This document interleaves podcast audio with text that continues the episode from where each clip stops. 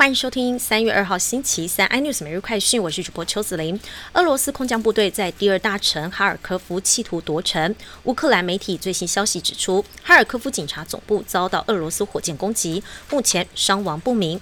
过去一天已经有二十一个人死于俄国炮击，还有一百一十二个人受伤。另外，从南线进攻的俄罗斯军队已经和乌克兰东部亲俄分离主义派的部队会师。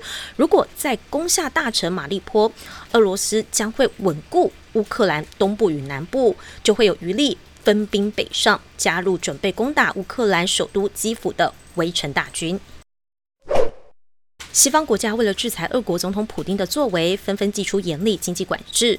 德国上周跟进西方国家制裁俄国的手段，宣布将关闭北溪二号天然气管线，并停止审核程序。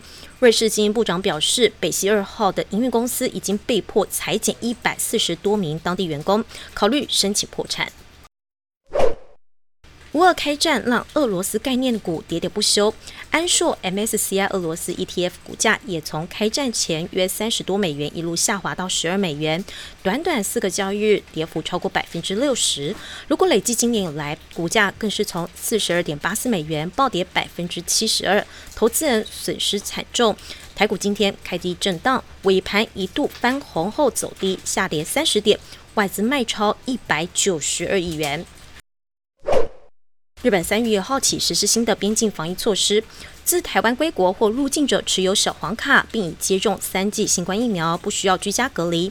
不过第三剂仅限 BNT 或者是莫德纳，不包含我国国产疫苗高端。卫福部长陈时中之前提到，如果下半年可以出国，将针对捐赠疫苗进行感恩之旅。但他第三剂打的是高端，赴日恐怕会受到影响。更多新闻内容，请锁定有线电视四八八十八 MOD 五零四三立财经台 iNews，或上 YouTube 搜寻三立 iNews。感谢台湾最大 Podcast 公司声浪技术支持。您也可以在 Google、Apple、Spotify、KK Bus 收听最新 iNews 每日快讯。